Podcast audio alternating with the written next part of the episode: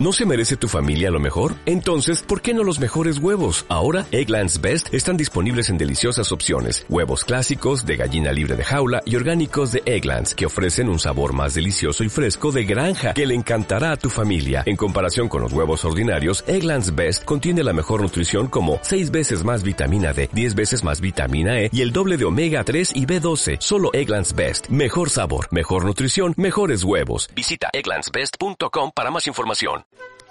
Hola a todos y todas, bienvenidos a este espacio que compartiremos juntos. Para darle inicio a nuestro podcast, nos acompaña de fondo el grupo medellinense de rap Alcolíricos. Nuestro tema del día será exponerles algunas ideas respecto a una pregunta que personalmente me ha costado mucho encontrarle una respuesta. Ya se darán cuenta de que les estoy hablando. Entonces, sin más preámbulos, comencemos. Cuando me pregunto de qué manera se relacionan los problemas de Colombia con América Latina, solo se me ocurre pensar en cuando a mediados del siglo pasado Estados Unidos decidió poner en marcha la teoría para el desarrollo de América Latina y tenía como propósito que cada país interviniera en desarrollo industrial e infraestructura en tres ciudades. Lo que la teoría no había previsto es que al intervenir solo en tres ciudades, las personas del resto del país se verían obligadas a salir de sus casas en pequeños pueblos o en el campo para ir en busca de nuevas oportunidades y al mudarse a estas ciudades ocuparían cada rincón, cada esquina y todo el espacio alrededor de las mismas, pues éstas no tenían infraestructura, recursos ni espacio para albergar a todos los que iban en busca de nuevas oportunidades. En Colombia específicamente, las ciudades elegidas fueron Cali, Bogotá y Medellín.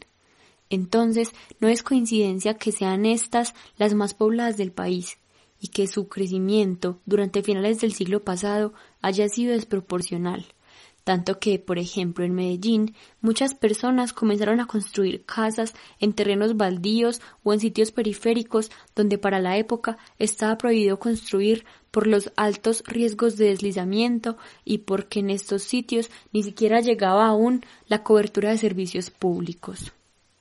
Tampoco es coincidencia entonces que la pobreza en estas ciudades haya aumentado y por ende también el número de robos y la inseguridad en las mismas pues miles de personas que llegaron en busca de nuevas oportunidades se encontraron con ciudades que no estaban en la capacidad de suplir sus necesidades básicas y de brindarles una oportunidad de trabajo. Por esto se vieron obligadas a robar y a vivir de la delincuencia común. Y aunque para quienes propusieron la teoría para el desarrollo, esta idea de modernizar las ciudades era una buena opción, resultó siendo la causal de grandes índices de pobreza y de inseguridad en las ciudades, no solo de nuestro país, sino también de toda América Latina.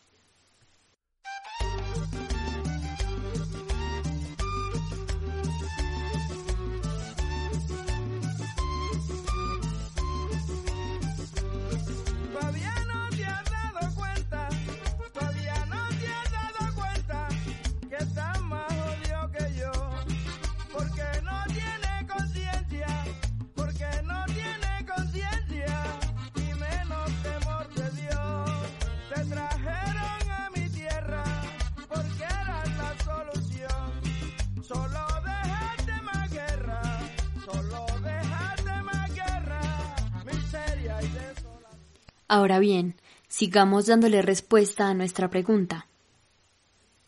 Otra de las grandes apuestas de la teoría para el desarrollo apuntaba a fomentar el nacionalismo en cada uno de los países.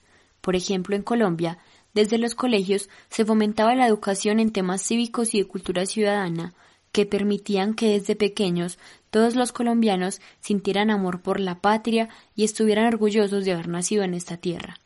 Sin embargo, también se fomentaba el odio por los países vecinos, generando así la imposibilidad de vernos como iguales y como países hermanos, y aumentando precisamente la noción de superioridad, situación que crecía al punto de sentir odio por el otro. Soy lo que me enseñó mi padre, el que no quiere a su patria, no quiere a su madre, soy América Latina, un pueblo sin pierna pero que camina. Oye, tú no puedes comprar al viento,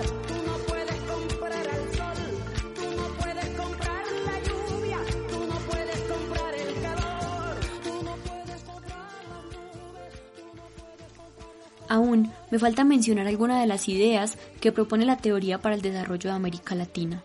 Sin embargo, con lo que les he contado hasta el momento, podemos llegar a un punto en común, al punto que nos llevaron las estrategias sociales, económicas y políticas de la teoría, la violencia. Debemos entonces retroceder rápidamente a la década de los 70, donde ya habían pasado cerca de 20 años de haber puesto en marcha la teoría en toda América Latina. Desde 1978, Estados Unidos había decidido cambiar las reglas del juego pensando en sus intereses particulares y en su estabilidad económica, luego de la Guerra de los Seis Días en Oriente Medio, situación que llevó a los países latinoamericanos a aumentar de inmediato los impuestos que recolectaban, siendo obligados por Estados Unidos. Además, sugirió algunos cambios en las estrategias políticas, las cuales hasta el momento apuntaban a que los gobiernos funcionaran de forma paternalista, es decir, que se encargaban, por ejemplo, de brindar subsidios monetarios a gran parte de la población. En Colombia, esta situación desencadenó cientos de protestas por parte de la clase obrera y trabajadora, situación que se unió además con un sentimiento de odio masivo por los Estados Unidos y con los índices de pobreza y de desempleo del país. También se desencadenó una crisis de violencia social, lo que llevó a miles de civiles a salir a las calles, armados en muchas ocasiones, a protestar y hacerse escuchar frente a toda la situación de violencia generalizada que vivía el país. Venimos de todos lados, Para finalizar y darle entonces una respuesta concreta a nuestra pregunta inicial, quisiera profundizar un poco más en mi opinión personal. Los problemas de Colombia se relacionan con toda América Latina porque hemos sido moldeados y dirigidos por las mismas manos, donde nos han pensado como un bloque geográfico con las mismas características históricas y sociales.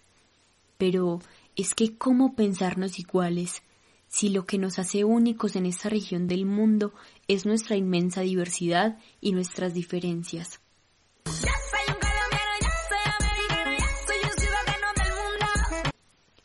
Les agradezco si han escuchado mi podcast hasta el final. Espero que me puedan escuchar pronto en una nueva edición y hasta luego. ¿No te encantaría tener 100 dólares extra en tu bolsillo? Haz que un experto bilingüe de TurboTax declare tus impuestos para el 31 de marzo y obtén 100 dólares de vuelta al instante. Porque no importa cuáles hayan sido tus logros del año pasado, TurboTax hace que cuenten. Obtén 100 dólares de vuelta y tus impuestos con 100% de precisión. Solo con Intuit TurboTax.